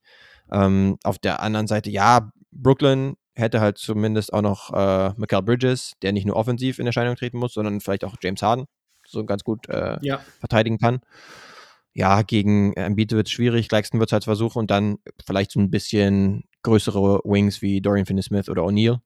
Aber ähm, da müssen sie wahrscheinlich auch recht viel mit irgendwie Double Teams oder sowas arbeiten ähm, gegen, gegen Embiid. Und dann sehe ich schon, dass die Sixers ganz gut den Ball hin und her passen können und dann Freiwürfe ähm, finden können. Dann ist halt die Frage, ob so jemand wie Tucker zum Beispiel, ähm, der wahrscheinlich allein gelassen wird in der Corner, ob der ein paar davon äh, reinmachen kann. Aber das, das ja, große eigentlich, Problem eigentlich ist ja wirklich, wenn wir ehrlich sind, dass wenn wir jetzt auf die Defensivseite blicken, dass die Nets ihre große Stärke auf dem Wing haben und die große Offensivstärke äh, der Sixers kommt halt von den Guard-Positionen und vom, vom, von der Center-Position. Das heißt, äh, ja. das verläuft sich mir nichts im Endeffekt. Ne? Ich kann mir auch nicht vorstellen, wie du schon sagst, wenn dann, wenn dann Bridges wahrscheinlich viel Zeit auf Harden bekommt, wenn dann äh, Maxi, der auch echt gut drauf war in letzter Zeit, von der Bank kommt, dann wird es auch schwer, den äh, zu verteidigen. Oder die Zeit, die Harden und Maxi zusammen auf dem Court stehen. Das wird fast ja, genau. zu verteidigen sein. Vor allem, weil Brooklyn auch gerne switcht no normalerweise, ähm, weil sie halt so viele ähnlich große Verteidiger haben, ja. die viele Positionen verteidigen können. Aber dann hast du halt so jemanden wie Embiid oder Harden, der das eigentlich auch ganz gut bestrafen kann, aber vor allen Dingen natürlich Embiid, ähm, gegen den du jetzt nicht switchen kannst. Da, da kannst du jetzt nicht einen körperlich schwächeren Verteidiger auf ihn stellen. Oder wenn, dann gehen halt die Alarmglocken an und du musst äh, doppeln, trippeln oder sonst was. Und dann äh, ist es ja relativ leichtes Spiel normalerweise für eine Offensive, dann sowas ja, auszuspielen. Absolut. Das heißt, wird schwierig werden. Und gerade für Maxi sind die alle, auch wenn sie gute Verteidiger sind und Switch hier und da, einfach zu langsam auch, ne? Das nutzt ja. er. Genau. Gut, wir sind uns einig. Ob es jetzt vier oder fünf yes. werden, das ist, schauen wir mal, aber es wird auch kein, hier kein Upset geben, glaube ich. Nee, genau. Das Upset geben, bei 4 gegen 5 kann es eigentlich nicht. Da äh, sind die Teams zu nah beieinander. Im Osten mhm. heißt dieses Matchup Cleveland Cavaliers gegen New York Knicks. Das äh, klingt doch schmackhaft, würde ich sagen. Äh, die, yes. das ist auch eine Serie, auf die wir wirklich auf die Regular Season blicken können, weil beide Teams jetzt nicht signifikant verändert wurden im Laufe der Saison. Stimmt. Anders als fast alle anderen Teams, also die Celtics nicht, die Bucks nicht, die, die ja. Sixers auch nicht, im Osten weniger als im Westen, sag mal so. Ähm, mhm. Die reguläre Saison war hier ebenfalls ausgeglichen. Z halt, nee, stimmt gar nicht. 3 zu 1 für die Knicks. Nee. Ich habe ich hab nur ja. falsch geguckt. Ein Spiel war 92, 81. das ja. ist ungewöhnlich. Äh, ja, aber, aber das wird im Osten, und da möchte ich mich jetzt nicht zu weit aus dem Fenster lehnen, die spannendste Serie werden in der ersten Runde. Oh ja. Punkt. Darauf habe ich auch auf jeden Fall Bock. Definitiv, ja. Ich meine, wir haben in Cleveland eine elitäre Defensive zum Beispiel. Äh, in den Knicks haben wir dann eine ziemlich gute Offensive ja. für ein Tipps-Team überraschenderweise. Jetzt ist die Frage, ob das so bleiben wird, wenn man jetzt kurz auf die nächste ein bisschen schaut. Weil Julius Randle zum Beispiel angeschlagen. Das spricht auf jeden Fall so ein bisschen gegen sie. Ist mhm. die Frage, ob er jetzt wieder zu gewohnter Stärke, weil diese Saison war echt gut. All-NBA-Kandidat definitiv. Auch wegen der Ausfälle, beziehungsweise der wenigen Spiele, ja, ja, der Konkurrenz. Genau. Aber hat das echt gut gemacht. Und ansonsten, ja, bei den Knicks zum Beispiel auch, haben sie eigentlich nicht verkehrte Flügelverteidiger für mhm. Mitchell und Garland. Mhm äh, Quentin Grimes zum Beispiel, Emmanuel Quickly, der ein guter Verteidiger ist, und dann Josh Hart, der extrem körperlich ist. Also das wären so ein paar Punkte für die Knicks zum Beispiel. Das stimmt. Äh, ja, was du gerade angesprochen hast, Cavs D gegen Knicks O sozusagen, ist schon noch so. Ich habe die Stats von der Regular Season von diesen vier Spielen, was interessant ist, weil wir wissen ja alle, dass äh, ähm, die, die Cavaliers mit einer der besten Verteidigungen sind der Liga. Sie sind sogar per 100 ja. die beste gewesen und hatten pro 100 Possessions 109 äh, Punkte zugelassen. Allerdings mhm. in den Spielen gegen die Knicks bei 113 dann gewesen. Andersrum die Knicks offensiv 117 und gegen die Cavs nur 112. Also die Faktoren spielen da schon beide äh, gegeneinander und das wird spannend ja. werden.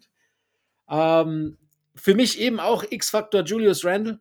Wie fit ja. ist er? Wann kommt er? Ist er von Anfang an dabei?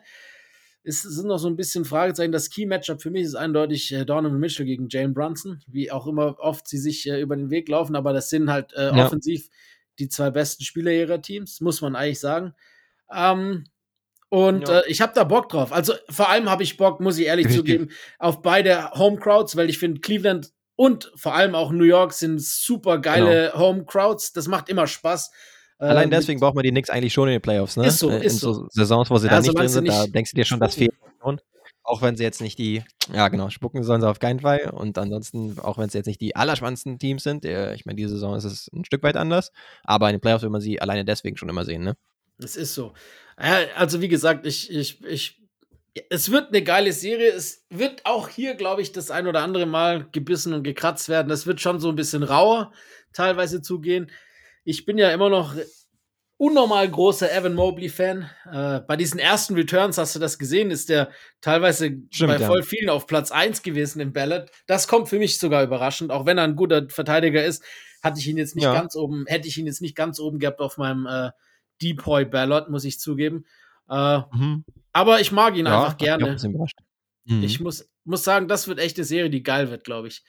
Äh, da freue ja, ich mich schon drauf. Da freue ich mich wirklich drauf. Matchup ja, ich hätte so als Key-Matchup, so wenn ich jetzt ein bisschen drauf schaue, wer verteidigt wen so ein bisschen, hätte ich halt Donovan Mitchell, der auf jeden Fall auch ein, in der Vergangenheit schon ein Playoff-Performer war. Wir erinnern uns zum Beispiel oh, gegen ja. Jamal Murray damals in der Bubble. Das ging richtig ab.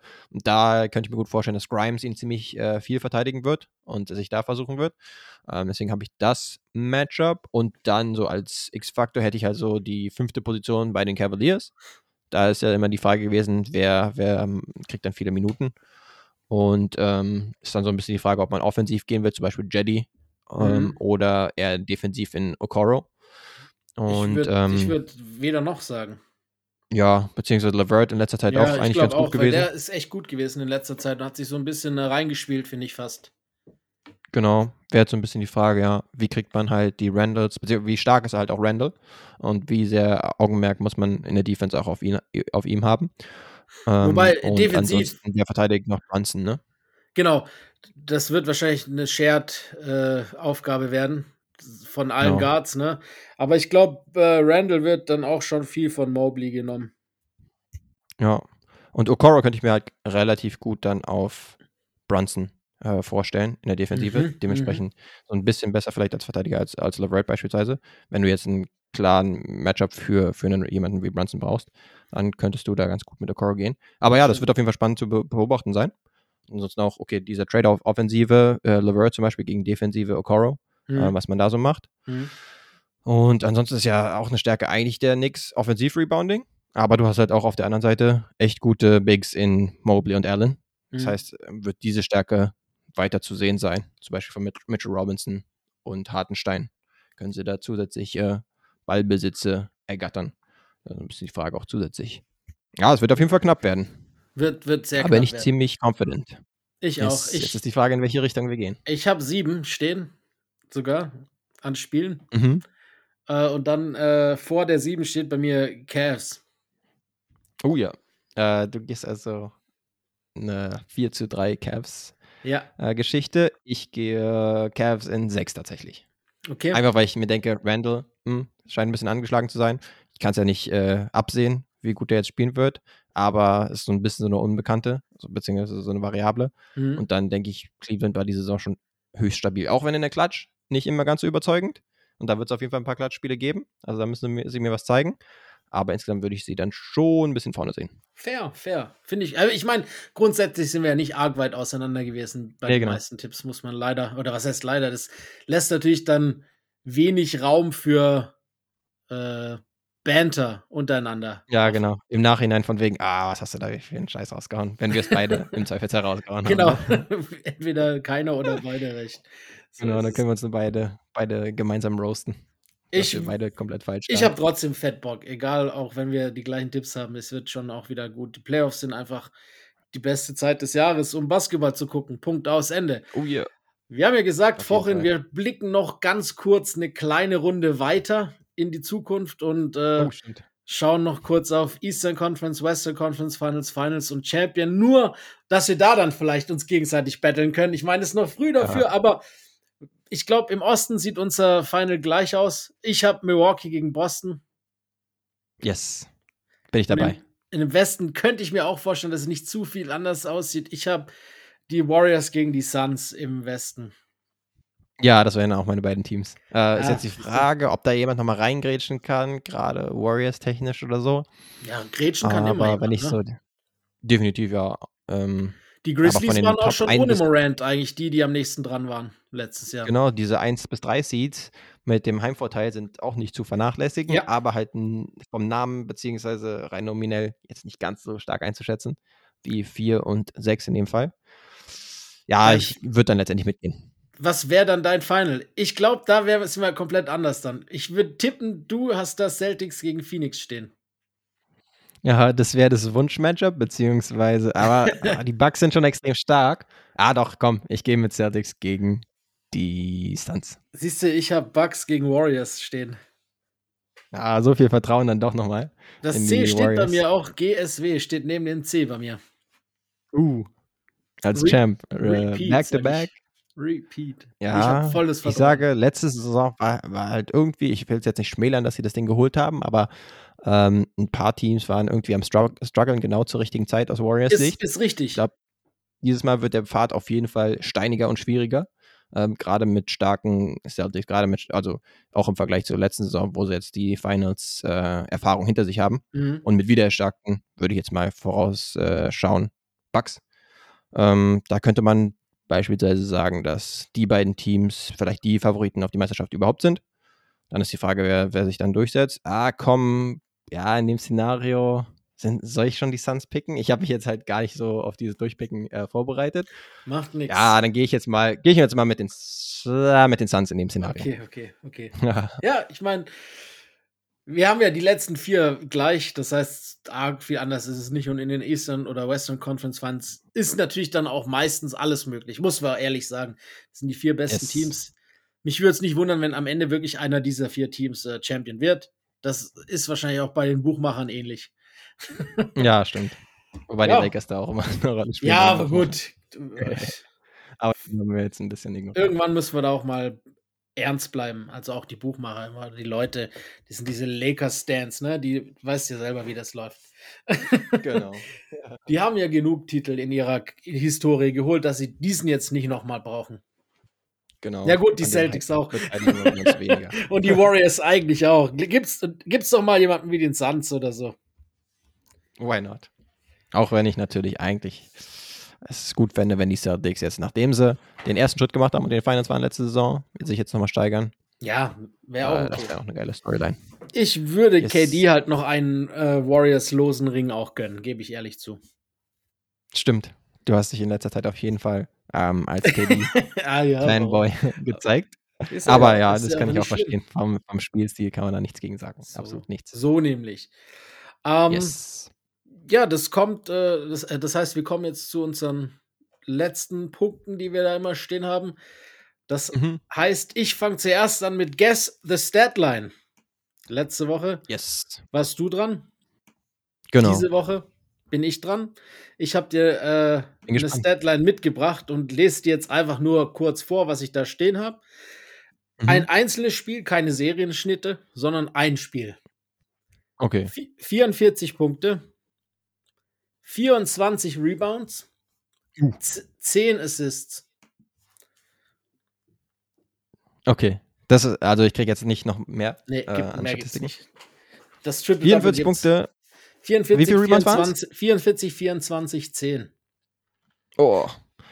Das ist auf jeden Fall eine Ansage. Ähm, gerade die 24 sind schon extrem. Deswegen würde ich ein bisschen darauf schließen, dass es eher in der Vergangenheit, relativ weit in der Vergangenheit war. Könnte natürlich damit falsch liegen. Ähm, ja, aber so ein Wild wird es nicht sein, weil der hatte schon verrücktere Statlines. Äh, vielleicht so ein Hakim? Kein schlechter Tipp. Ähm, leider falsch. Ich habe Okay. äh, ähnliche Route genommen wie du das letzte Mal und habe auch äh, mich beim gleichen Team bedient. DeMarcus Cousins, 2018. Ah, okay, krass. Ja, das hatte ich jetzt, nachdem du das gemeint hast, dass es eher in der Neuzeit war, ähm, habe ich tatsächlich kurz an ihn gedacht, aber dann Ja. war es ja auch schon vorbei und da hatte ich schon meinen Pick rausgehauen. Ja, Ja, das Prime ist das Bobby- Bobby Spannende. Cousins war, Das ist das Spannende. der war auf jeden Fall eine. Macht. Genau, gerade was die Stats angeht und die Produktivität insgesamt und die Offensive, war er auf jeden Fall Macht. Bei ihm tut es mir schon noch ein bisschen leid, wie seine Karriere nach den Verletzungen dann gegangen ist. Weil es war echt schon krass, wie der teilweise unterwegs war, muss man einfach zugeben. Genau. Ja, ich glaube dann irgendwann auch durch die Verletzungen halt defensiv echt nicht mehr gut genug gewesen. Und dann, keine Ahnung, hat er ja bei den Nuggets zum Beispiel den Backup gemimt und da auch immer in wenigen Minuten viele Punkte produziert. Also das sollte er auch weiterhin können. Nur gerade auf der Center-Position brauchst du halt echt möglichst gute Defense und die äh, kann er jetzt nicht mehr wirklich liefern. Puerto Rico ist er jetzt, ne? Ich meine, er hat doch noch ein bisschen Pech gehabt. Er hätte einen Chip, hätte. Wenn sich KD und Clay vielleicht nicht verletzt gehabt hätten, hätte er dann vielleicht sein Championship in den Warriors noch holen können 2019. Da war er ja auch Stimmt, in den vielleicht. Finals. Aber ja, wie gesagt, so ist das manchmal mit den Verletzungen. Heißt ja nicht jeder Kevin Durant und kommt zurück, als ob nichts gewesen wäre. Nee, tatsächlich. Ja, genau. Letztens hat er, glaube ich, war das letztens nochmal das Interview, wo er rausgehauen hat? Er würde sich, Ja, ja. Stand jetzt, glaube ich, als drittbester Center Ja. der Liga bezeichnen. das war auf jeden Fall ein sehr wilder Take und ein leichter Disrespect ähm, anderen Leuten gegenüber. Aber okay, du brauchst wahrscheinlich als solcher Spieler brauchst du auch äh, dein Selbstvertrauen. Ja, der drittbeste Center der Welt ja. spielt in Puerto Rico. getan. Sachen gibt's. Ja. Ja, dann muss es die Politik sein in dem Fall. Na, das sind tatsächlich die Verletzungen, weil ansonsten war er offensiv immer so gut, dass äh, man so ein Ja. bisschen über die Defensive dann auch hinwegschauen konnte. Gerade in Kombination mit AD, das war echt eine ganz geile äh, Konstellation mit AD als äh, Defensivanker und äh. Cousins als jemand, genau, der offensiv kochen konnte. Aber okay, war halt aus verschiedenen Gründen schwierig letztendlich. So, jetzt bin ich mal gespannt. Yes. Äh, wer bin ich? Du hast vorbereitet, ich muss raten. Der Druck lastet auf mir, die Serie aufrechtzuerhalten. Puh. It's time. Da bin ich. You ready? Ja, Genau, würde ich auch sagen. Confidence. Erster Fakt. Ich war 15 Jahre in diesem Jahrtausend aktiv. okay. Okay, schon Alles mal klar. gut. Der zweite Fakt folgt zugleich. Ich war ein Flügelspieler und war insgesamt zweimal All-Star. Zweimal All-Star Wing, 15 Jahre. Okay. Okay, der dritte Fakt kommt als nächstes. Ich habe bei fünf Teams gespielt, aber mit Abstand die längste und beste Zeit hatte ich bei den Chicago Bulls. Bulls. Wing, Two-Time All-Star, 15 Jahre. Sheesh. Diese Bulls-Teams damals. Wer waren da? Ich, ich, ich, ich brauche noch einen, ich brauche noch, ich muss, ich, ich könnte jetzt überlegen, aber ich brauche noch, gib mir noch einen Tipp, dann Yes. ist es mir vielleicht leichter. Jetzt kommt der vierte. Ich bin Brite. Naja, gut, dann, dann ist es klar. Das hat's, der war schon in meinem Kopf. Jetzt ist es klar. Äh, der, die Lakers haben ihn, glaube ich, bis letztes Jahr noch bezahlt. Luo Ja. Deng. Oh ja, das ist er. Ja, genau. Ähm, das war jetzt wahrscheinlich so, erst war es ziemlich schwierig und jetzt wurde es ein bisschen leichter. Gerade für dich natürlich. Ähm, hätte ich mir denken können. Aber der fünfte Fakt wäre dann noch gewesen: geboren im Südsudan. Naja, nicht wirklich, ne? Nicht wirklich? Wir Gebor mal geboren im. Sudan. Das Land gab es ja noch nicht, als er äh, geboren so, zu wurde. dem Zeitpunkt. ja. Wenn wir ehrlich sind. Ist, äh, also, Damals in, in Wau-Sudan, heute Südsudan ist es. Sozusagen. Das Ja, stimmt. das, das immer Yes. noch jüngste Land, äh, jüngste anerkannte Land der Welt. Oh ja. Ja, und ist damals halt rübergekommen äh, nach Great Britain und Ja. ist mittlerweile auch, ja, äh, britischer Nationalspieler gewesen und so weiter. Ja, ja, ist auch dort Ambassador, Und- macht unglaublich viel auch für äh, im britischen Basketball immer noch. ja. Aber auch für Afrika ja, ist er auch in der BAL, glaube ich, involviert, groß in dieser Basketball Yes. Africa League.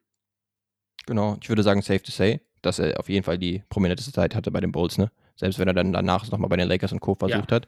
Aber er war, glaube ich, auch 10, 15 Jahre oder sowas, war er, glaube ich, bei den Bulls. Seine 2004. beste Zeit auf alle Fälle. Genau. Yes. Zweimal Outside hätte ich jetzt auch nicht mehr so sehr auf dem Schirm gehabt, Mhm, mhm. aber hatte schon einen ganz guten Peak. Gerade mit Derrick Rose zusammen und Joakim. ja, Das war schon ein ganz gutes Team, das muss man sagen. Und Buse zum Teil. Und? Und äh, Carlos Buse. Ah ja, klar, Carlos Buse. Ja. Ja. Damals das war auch mit wieder so ein Team, Haaren. was genau gut in der Regular Season war und dann immer auf LeBron gestoßen ist. Im Ja. Zweifelsfall. Ja, oder eben dann halt äh, auf Derrick Roses Verletzung. Ja, genau. Leider ein fieses What-If-Team, muss man sagen. Aber zack, hast es wieder hingekriegt. Ja, das war gut. Das mit dem souverän. dann, das war dann vollends. Dann habe ich gar nicht überlegen müssen.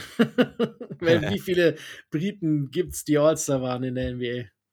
Stimmt, ja, den hätte ich vielleicht als fünften ja, den hättest du äh, vielleicht aufheben können. Aber bewahren egal, umso besser. Äh, Ja. Das mit dem Südsudan hätte ich auch hinbekommen. cool. Alles klar, haben wir es wieder geschafft. Ähm, ja, wie sieht's aus? Yes. Schlafrhythmustechnisch? Bei mir wird es schwierig, die nächsten Wochen äh, Schlaf zu finden. Ähm, Ja, aber ich ich komme nicht das. wirklich drum herum, trotzdem einen halbwegs äh, regulären äh, Schlafplan noch aufrechtzuerhalten. Aber ich werde dann wahrscheinlich ein bisschen früher aufstehen für die späten Spiele, beziehungsweise die Western Conference Spiele. Die habe ich auch auf jeden Fall Bock. Und dann halt tagsüber den Rest nachholen immer. Ich mache es auch so, wahrscheinlich, äh, also zumindest ab bis zu den äh, Eastern Conference und West, also den Conference Finals, da ist es mir dann egal, die gucke ich. Ja, Ähm, davor mache ich es immer so, wenn die Spiele nicht entscheidend, Serien entscheidend sind, also gut, bei 3-0 auch nicht, ja, aber mhm. bei, sagen wir mal, 6 oder 7, ne, dann ja, dann schaue Ja. ich schon, aber ansonsten mache ich es immer so, dass ich mir meistens den Wecker auf 3.30 Uhr oder 4 Uhr stelle, je nachdem, ob ich noch ein bisschen was von dem davor live mit kriegen will, das vierte Viertel, und dann das, Ab das, Stimmt. das Westspiel, sonst nur das Westspiel um 4 und dann danach halt dann äh, über den Tag verteilt. Äh, eins ja. ohne Ergebnis zu wissen, direkt im Anschluss und die anderen dann Mhm.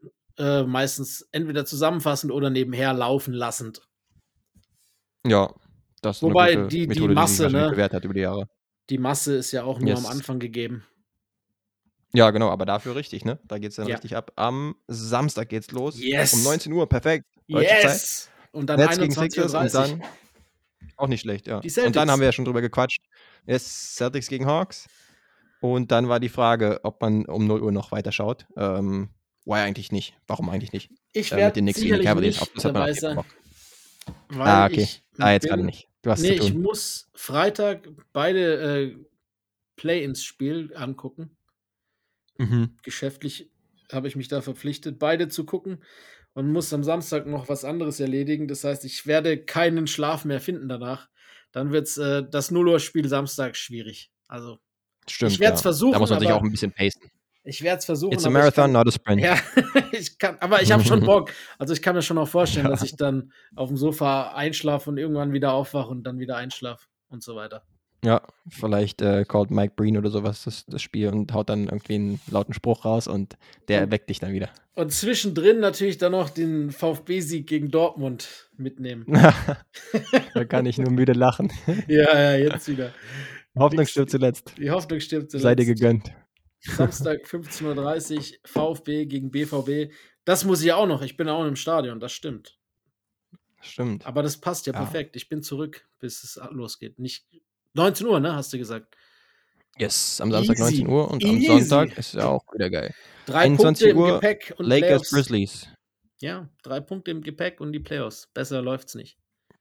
Yes, Sonntag, genau. Ging vielleicht kurz unter gerade, aber Grizzlies gegen Lakers um 21 Uhr am Sonntag. Stark. Auch richtig geil. Freue ich mich.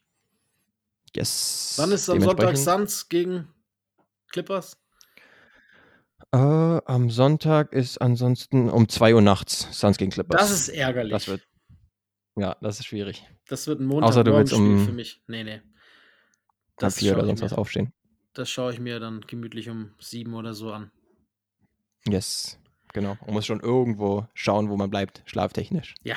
Irgendwo Ich meine, du hast es gesagt. darf man jetzt nicht komplett auf den Zahnfleisch gehen. It's a Marathon, not a Sprint, hast du schon gesagt. Die Finals äh, gehen bis zum 15. Juni oder 16. Juni. Das heißt, äh, jetzt ist 13. April, das heißt 15. April gegen die Playoffs los. Das heißt, zwei Mhm. Monate ohne Schlaf ist doch zu wenig.